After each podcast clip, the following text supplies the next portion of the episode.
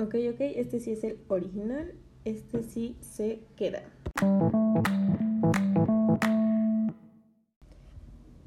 Lo que voy a tratar de explicar y hablar en este podcast es prácticamente ah, las notas de campo que solemos utilizar los antropólogos o en este caso los psicólogos a la hora de hacer una investigación en una cultura.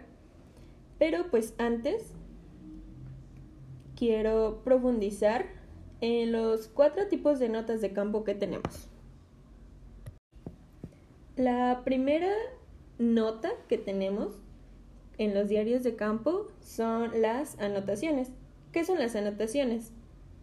Según Roger Sagner, es lo que vamos recorriendo a lo largo del día y se preguntarán, pues, ¿por qué anotamos si es que nosotros lo estamos viviendo? Y es que realmente la mente humana es un recurso muy, muy pobre de registro. Así que es completamente necesario tener un cuadernillo de notas y un lápiz de confianza para el cual en el cual podemos ir anotando.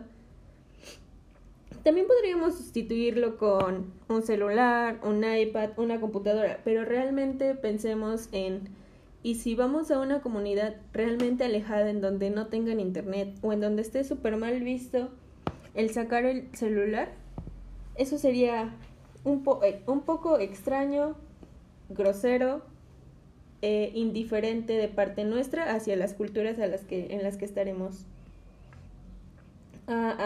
investigando. Por otro lado tenemos el diario.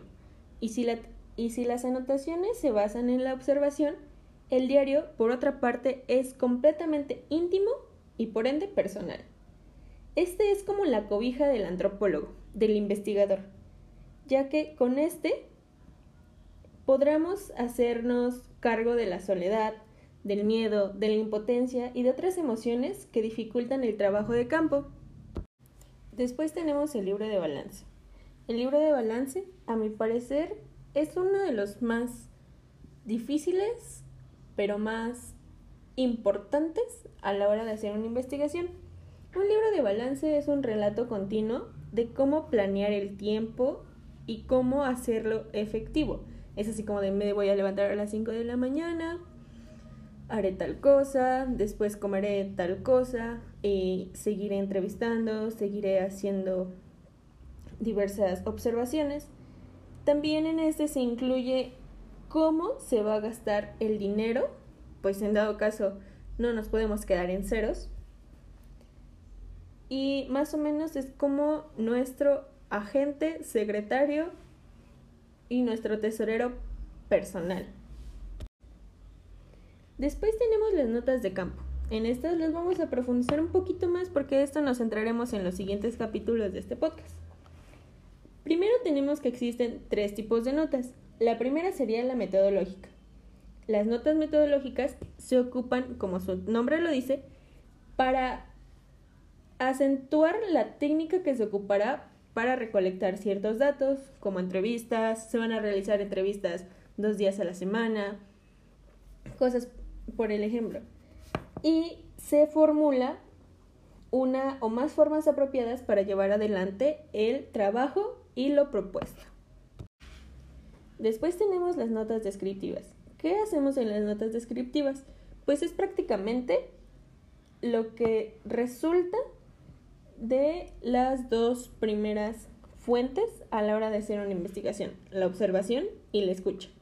Es como plasmar en una nota lo posteriormente antes visto, como entrevistas, como invitaciones, comidas, todo lo que todo lo relacionado a estas personas.